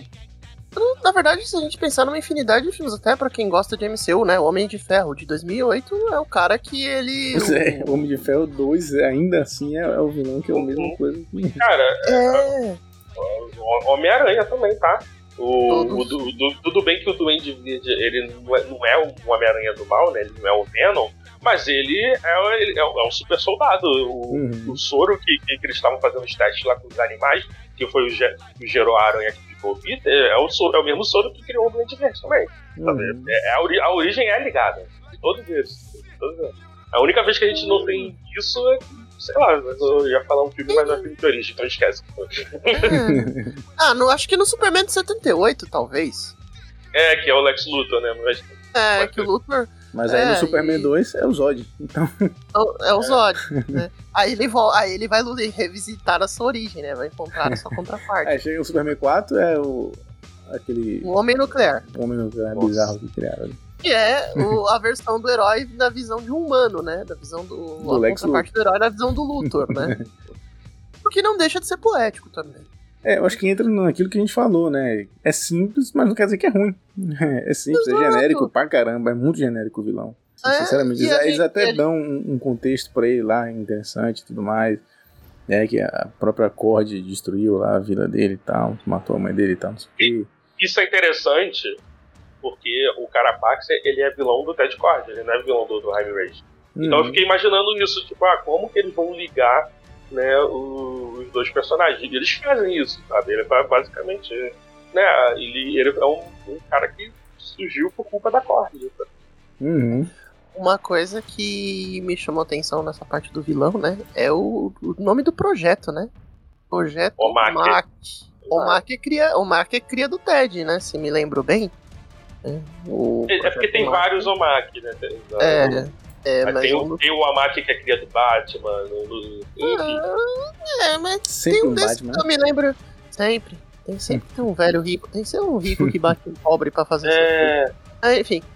se fosse no MCU, seria o Tony Stark que fez o Amaki. É, porque ele fez um, chama-se Ultron, né? Chama-se Ultron. é, o, o Ultron é o irmão olho. né? É, ele é um Omak com o irmão olho, né? Porque é uma atualização de software que ele consegue saber de tudo. Então, É uma mistura dos dois, inclusive. Né? O... Mas o... eu achei legal que eles tenham usado esse contexto, porque o Ted ele tem um envolvimento com esse projeto Omak também, né? Se me recordo, em Crise Infinita tem a. Tem a mensal separada chamada Projeto tem, onde tem a mensal do. É, eu, tenho uma, uma edição dessa. É, é nessa daí que ele, se me lembro bem, é nessa daí que ele descola que existe o checkmate, é onde a gente vê o fim do Ted Cord, né? Mas Triste. eu achei. le- É, tri- é, não, é, realmente é triste, porque, tipo, mano, a cena do Cord, o Maxwell Lord falando as coisas pra ele, ele, tipo, mano, determinadão. falou, Não, você tá fazendo isso errado. Mesmo que eu morra, todo mundo vai saber e tal. E ele vai lá dar uma balaça na cara do Ted. Mó tristeza. Caraca. Não, é, é um negócio, tipo, a morte dele, tipo, desestrutura totalmente a, a Liga da Justiça como um todo, né? Eles param, apontam e falam, caralho, a gente não prestou atenção nisso, né? Aí é onde começa a briga entre os três de cima e o restante da turma e onde começa a crise infinita. Mas é legal que eles citam isso porque também, é, tipo, é mais um elemento desse universo do Besouro É, Não é, É nessa- jogado à toa. Mas ó, pra gente ir encaminhando aqui pra. Encaminhando não, a gente encaminhou, mas pra gente finalizar, é, tem mais uma coisa que a gente esqueceu de comentar aqui, que vocês lembram? A gente esqueceu de comentar sobre o filme do Azul? Ah, o passado revolucionário da vovó? Passado revolucionário. Como é que ela fala? Abarro los imperialistas! É, é, é. Mano, melhor. Eu acho que, eu acho que se a gente pensasse que esse filme tem algum plot twist, é esse da vovó. Porque é muito legal, mas é muito legal nessa parte que, tipo, mano, ninguém sabe quem vai liderar a situação pra ajudar. Não, é, e, e ela que fala. Uma coisa que a gente esqueceu de comentar, e a gente, a gente aproveita para comentar agora, né? Que é um ponto forte do filme, aliás, um ponto de virada de ato, que é o, a- o pai dele, né? Que, que acaba morrendo e depois tem aquele sequência lá no, no plano astral lá. E, e eles estão no velório dele lá e é a vovó que, fala, gente, já choramos aqui, morreu, mas tem o Jaime, o Jaime daí fudido, a gente tem que ajudar o playboy. tem que ajudar, tem que É, ajudar o ela garoto. fala isso. Vamos, Ela vamos, fala isso. vamos lá resolver a treta. E, e, assim, a cena do, do, do- Eu lembro que o Matheus falou comigo quando ele saiu da, da cabine, que ele falou que a única coisa realmente brega que ele viu no filme é aquela cena do, do- do- da criação de Adão lá do. Nossa, Ah. isso é, é porque é, esse é o, é o momento que, que eu, como editor, eu começo a fazer assim, tipo, hum, eu diminuía essa parte aqui. Porque assim, a, a cena do plano, do plano astral, que, tá, que ele encontra o pai dele, tá aquele mar de velas, aquilo é lindo, maravilhoso. Hum, Pô, é, é, não, é, não é uma parada da, da nossa cultura, acho que é a primeira coisa realmente que é cultural ali, mas que não é pra gente, né? Mas eu entendo, né? E, e daqui a pouco tem a cena da, da- da criação de Adão, que é a, a quarta ou quinta vez que isso é referenciado no cinema só nesse ano, e, e, e, e demora demais, mano. Já tava brega. É que Eles ficam, perdem Ah. muito tempo. nisso. Mano, não precisava, já entendi, já entendi. Você foi pegar o. Você tá, é, tá entendendo que você e, o- e os caras velhos são um só agora. Tá bom, já entendi, não precisava disso. Ah, Mas é, ao mesmo mas é tempo, Matheus, ao mesmo tempo que você, você fala isso, eu lembro de outra coisa que você falou também sobre essa cena. Que, ali- aliás, eu acho que você não falou nem sobre essa cena específica, mas comentando sobre o filme em geral. Que quando chega nesse momento, a gente já tá tão envolvido com o filme, a gente já tá É, então, gostando é. que a gente chega nesse momento, a gente como espectador, eu entendo que você falou como editor, e eu acho que quando a gente olha como editor realmente, porque edição é Sim, arte sim. de, de cortar, né? Tanto é que em inglês Não, é é, cut. Essa parte eu cortava. Mas, assim, é porque eu, eu assisti na, na sessão de imprensa e a galera que tava com com a gente tava muito emocionada, tava muito envolvida. Então foi assim, de eu ficar tipo, hum, tá esticando demais. Mas, ok, passou. Só que eu imagino pra essa galera que já foi é, a- assistir, já pensando em adiar, né? Tipo, não foi nem no cinema, foi achou filme pra ver. Tá, tá vendo sozinho em casa, já pensando em odiar. Che- Tu não tava, não tava encontrando nada pra odiar no filme até agora e chegou nessa parte e, putz, o filme é uma merda. Por causa dessa parte, entendeu? Eu, tá, tá, É. tá dando voz. É- e isso é um problema recorrente do- dos filmes da DC, tá? Que é não saber a- a- onde cortar no terceiro ato. Uhum. É, aí, a- aí é- chega aquela parte que tem aquele. Desculpa a palavra, pau no cu, que fica vendo frame a frame, Oh, não, não, joga no Twitter ou no Instagram e fica, olha só como isso é uma merda. É, e é só esse pedaço. É o único pedaço. É. Não, dois- ele pega, ele pega um, fra- um frame, né, e, e classifica o filme todo com isso. É. Não, por exemplo, a parada do. do- da- da- como é que chama? O, o visor né, da, da- da máscara dele, a forma como, ele- como ele vê, né, aquele display lá, Sim. e como ele chega, é, é, é ruim, realmente. Só que assim, é, é uma parada que passa despercebida no filme. Não, não, não incomoda. E na que- verdade, não é nem um negócio que, tipo, é só pra ver como ele vê, né? Tipo, É, não. Não, é negócio- eles não vão ficar fazendo igual, igual o Homem de Ferro o tempo todo, né? Mostrando É. né, ele por dentro da máscara o tempo todo. Não vai, não vai fazer isso. E- É, aliás, inclusive, é importante falar, né? Sim, um filme que tem 90% dos efeitos práticos sempre é gostoso, né? Exato, cara. É, é- Nossa, a, a, a nave do Ted Ford, que coisa linda. É linda, linda. Ela, ela quando, quando, quando começa a andar com, a- com as garrinhas lá, eu virei pro Malk lá e falei, Hulk, isso é muito prático. A gente, a gente ficou emocionado assim. O cara teve o trabalho de fazer um besouro de. fazer um besourão Pô, daquele que- e falar, mano, vou fazer isso aqui andar, né? Que da hora, também- né? É, é, essa cena do pai que vocês estão comentando, eu já tava. Eu tava que nem o Lucas, eu já entrei no embalo do filme. Não tava nem aí já. Já tinha me conquistado. Eu olhei assim e falei, mano, dá o dedinho dele com o uniforme mesmo. Vai lá, vira os dois um só. Mas o que eu acho que é essencialmente que mostra, tipo, aquela conversa bem típica de filme de herói é quando a mãe do besouro fala com ele. Ela põe a mão no peito dele fala com, a, com, o besouro, com o escaravelho. Fala, olha, vocês têm que lutar junto, viu? O escaravelho começa a falar em Em espanhol. espanhol, né? Mano, foi. Eu, tipo, todo mundo, tipo, olhando assim, a Rebeca tava do meu lado, tipo. Eu tava lá, caralho, que coisa da hora. Coisa que eu já tava no embalo do filme. Mas é um, umas coisas são egas, mas são, funcionam muito bem naquele filme. Sim, sim. E, e- É, aí- mas o, o mal que ele, ele comentou uma coisa, é, dessas coisas que são bem piegas, assim e tal, que ele falou, é, mas eu tava comentando assim, é, não que eu, que eu, eu estivesse baixando a nota por causa tô falando, tipo, ah, é, eu, eu acho que muita gente não vai gostar por causa disso aqui. Mas é, ele falou, mas você tem que lembrar que esse filme é feito com o público americano, que é um público que gosta muito de novela. Aí eu fiquei, caraca, pode crer, cara, esse filme é feito pra, pro, pra galera que cresceu com novela e desenho de herói. Uhum. Sabe? É isso. Tem muita coisa ali que é ritmo de novela, assim, sabe? Sim. Uhum, sim, sim. Ah, aliás, eu nem perguntar, deixar essa pergunta pra vocês. O que, que vocês acharam da Cádido? Gostei. Gostei. É é a Becky G que faz a voz, né? Isso! É? É, a É. Becky G. Cara, não. eu não sabia disso. É, eu achei muito legal que, assim, é uma artista que, pelo jeito, é bem renomada, né? Eu não, não conheço esse gênero.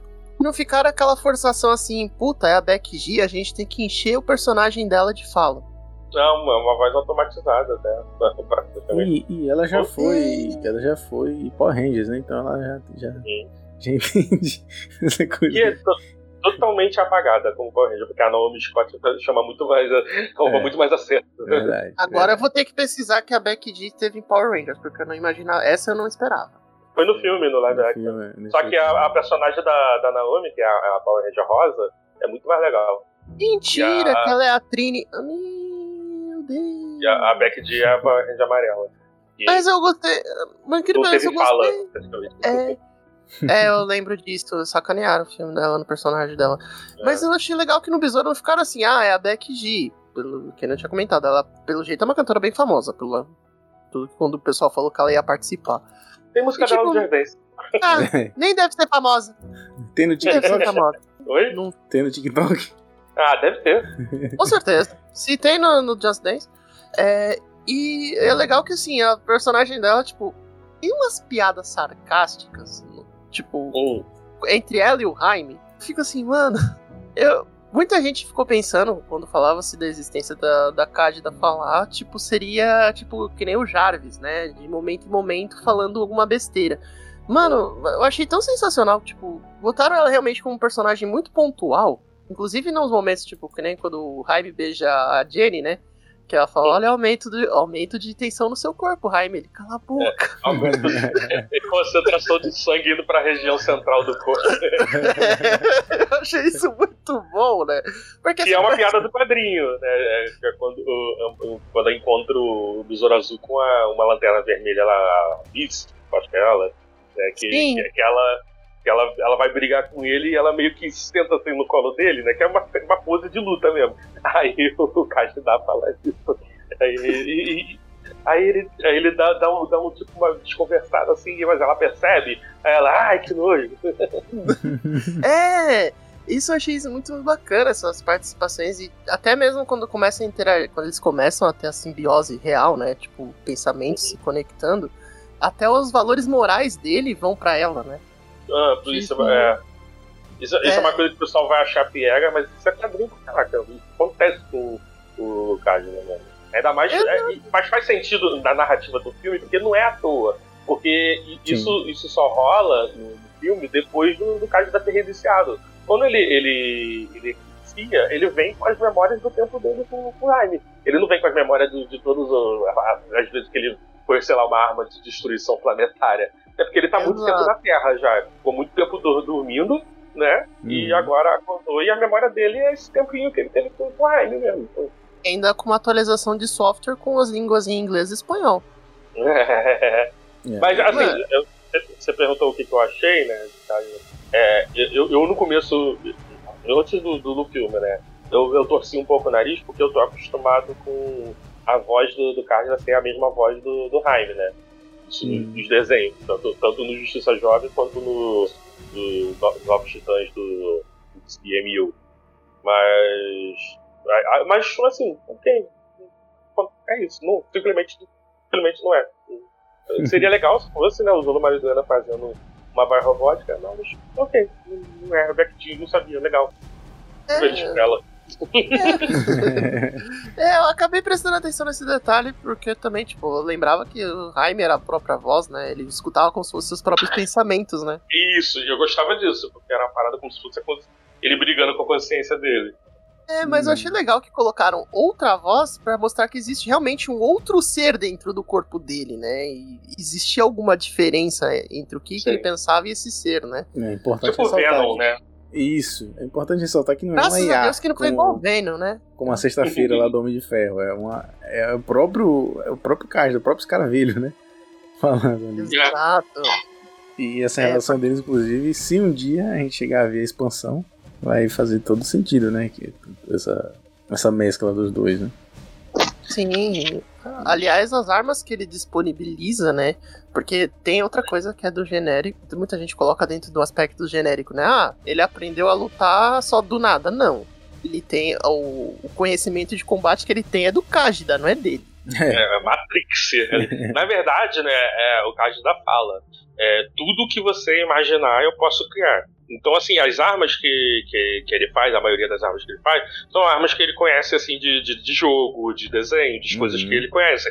Né? Aliás, Ele- referência maravilhosa a Mega Man, né?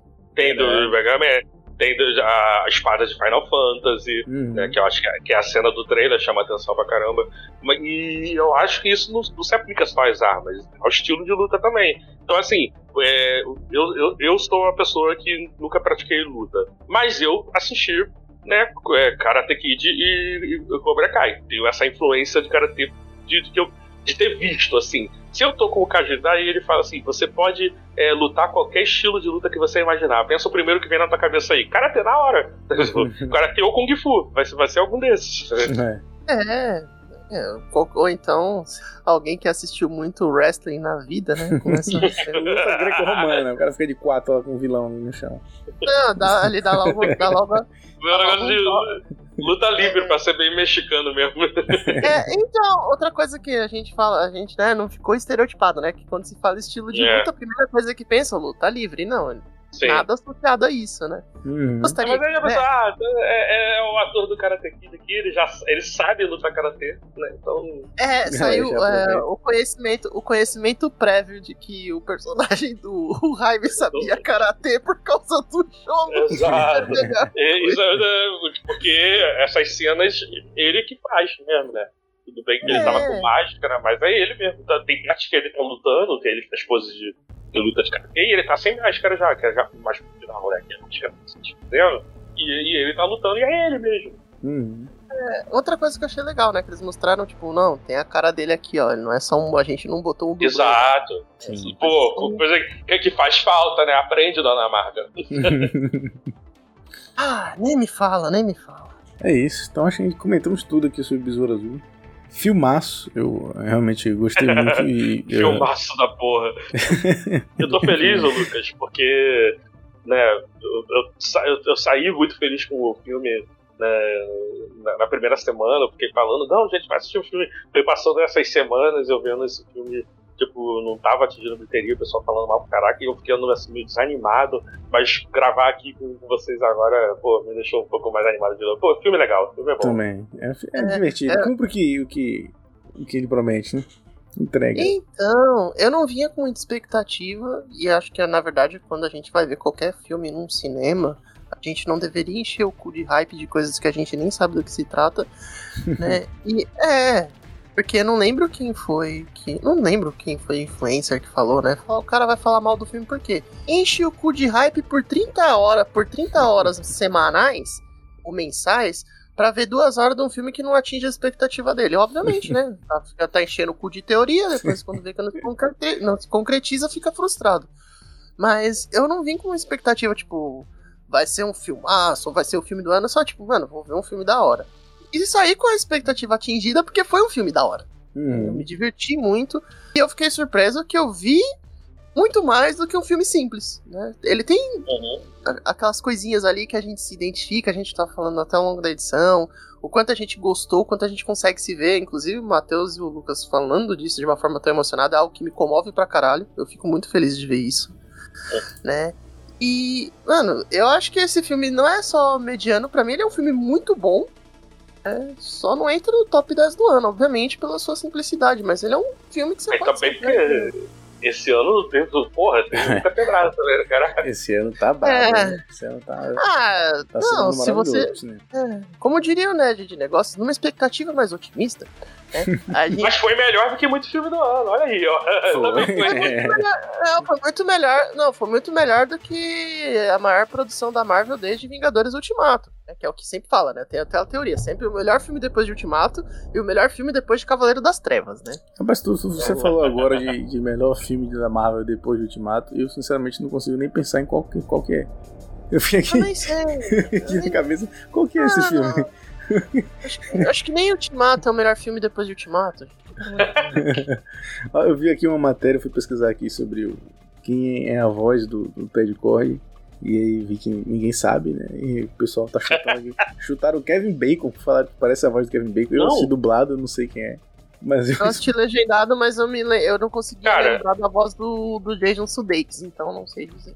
Então, eu assisti legendado, não identifiquei na hora, mas na minha cabeça veio imediatamente, cara, será que é o Ted Lasso? Pra, pra mim foi assim. Aí. Então, assim, quando, quando teve a notícia duas semanas depois que ele falou que queria ser ele, pra mim já tava óbvio, sabe? Tipo, ah, tipo, é óbvio, é a cara dele. e aqui Aliás, site. aquela cara, aque- aquele jeito sorridente, né, daquele quadro, realmente é muito Jason É. Sudeikis, velho. Eu achei engraçado que esse site americano tá explicando aqui as cenas pós-créditos, aí eles vão explicar a cena do Chapolin. E aí eles falam que, hon- honestamente, eu não entendo a necessidade desse, dessa cena pós-crédito. e, aí, Isso é fanservice pra gente. e aí ele fala, ele escreve o Chapolin, ele não coloca o nome Chapolin, porque ele em- norte-americano é incapaz de pesquisar alguma coisa que não é americana, né? Ou pronunciar, ou saber pronunciar alguma coisa que não seja em É. inglês, né? E aí eles colocam como é um clipe de algum cartoon espanhol. Ih, Espanhol. Não, E é muito. e é, é bem importante mesmo eles, eles mostrarem o Chapolin, que é meio que tipo um respeito, meio que dizer, olha, latinos. ele, A gente sabe. ele é o super-herói mexicano. É, o Besouro Azul não é. é o primeiro, não é o principal super-herói. É, ele, é, Pisada. é, ele é o primeiro herói latino na DC, né? Mas a gente tem o Exato. Chapolin, tem o Chapolin que tá aí há anos, né? Salvando corações de crianças e adolescentes e idosos, né? Então. E, não, mas é uma coisa que eu tinha pensado, pô, no trabalho do Roberto Bolanhos, essa turma mais jovem, da nossa idade, assim, até da idade do Manuel pra baixo, esse cara é visto como uma referência. Ele lá no México, ele é tipo, Com certeza. como se fosse. é, a morte dele foi como, sei lá, se o Spielberg um dia morrer e os caras sentirem isso, sabe? Eles sentiram com um impacto muito grande. Então, Uhum. dificilmente eu imagino que ele não seria, assim como já vi outras produções mexicanas, não fazer nem que seja uma pequena referência a alguma coisa relacionada ao Bolanhos. E ele faz isso num filme direcionado que vai pro mundo inteiro e é no que principalmente o cerne dele é nos Estados Unidos, né? Warner é americana e tal. E ele mete essa referência não só no, no cartoon, mas também até no person, no, no brinquedo lá do tio do Jaime, né? Então, se Chama o Chapolin. tiver um diretor brasileiro fazendo filme de herói, ele tem que botar homenagem à turma da Mônica, à turma do Titi, é, a novela Pantanal. Tem que ter um Dr. Ah. Renato. Dr. Renato. né? Não, mas, não, mas se a gente pensar, sei lá, uma coisa direcionada para um público infantil, não duvido que alguém que for um brasileiro fazendo um trabalho exterior, ele não use a turma da Mônica como referência. Cadê a Mano, homenagem a Chico Bento lá no One Piece? Olha aí. É, olha bem pra cara Cara, daquele. Olha bem pra cara daquele Luffy. Mas One Piece não tem brasileiro trabalhando, né? Então realmente. Não tem, mas tem um cara sentido. monocelha com chapéu de palha que não, tecnicamente não usa roupa de fazenda, né? Depende da fazenda. A fazenda aqui em São João, o pessoal se veste igual o Luffy, tá doidado por aqui.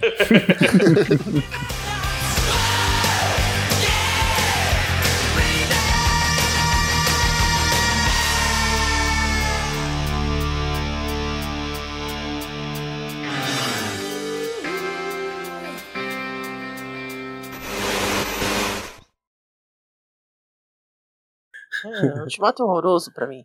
Mas Ah, eu é Ultimato. tipo. É, realmente foi um ultimato pra mim. O- Eu, eu falei no Twitter recentemente, né, que, a gente- que a gente podia simplesmente fingir que o MCU acabou no Ultimato, e a partir daí só teve, tipo, os filmes do Homem-Aranha e os de encerramento, por exemplo, Uhum. o Guardiões da Galáxia 3 é um encerramento, então ótimo. O, o resto, eu, eu tomei a decisão de simplesmente fingir que não é canônico. Nossa, Ah, lindo, lindo não. isso. É, é a Ah. forma certa de ver. Ah, tem uns ali que, eu, por incrível que pareça, e ó, que eu nem sou tão entusiasta de Marvel, eu gostei de alguns, tipo Eternos, eu achei daorinha. É, o Shang-Chi Mas não é canônico. também, É, é o, o Eterno, Eterno se torna um filme melhor quando você desassocia a Marvel. É verdade. É. Na verdade, ver, a própria Marvel tá revendo. fazendo isso pra gente, né? Tá- É, É, Então eles estão ignorando o Tiamat até agora, né? graças a Deus. Porque eu gostei daquele filme. Eu sei É. que você gostou, porque foi inspirado no, no, no grande mestre Zack Snyder. Então, Sei que você fala que foi inspirado em Evangelion.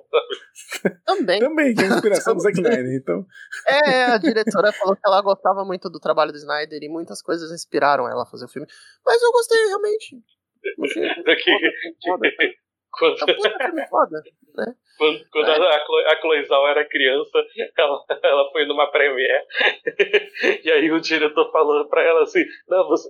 Ela, ela, ela perguntou: Eu posso fazer isso um dia? Aí ele: Pode sim, você pode fazer tudo. Aquela pessoa era o Zack Snyder. Ela, tava, ela foi quando o Cloizal foi assistir a Premiere de 300, né? Foi É, foi, foi. 300, né? O, Watchmen, né? Aí, nossa, eu quero fazer, quero fazer isso um dia. Um dia, um dia eu vou chegar a fazer algo desse nível e falar, você vai. Eu acredito em você.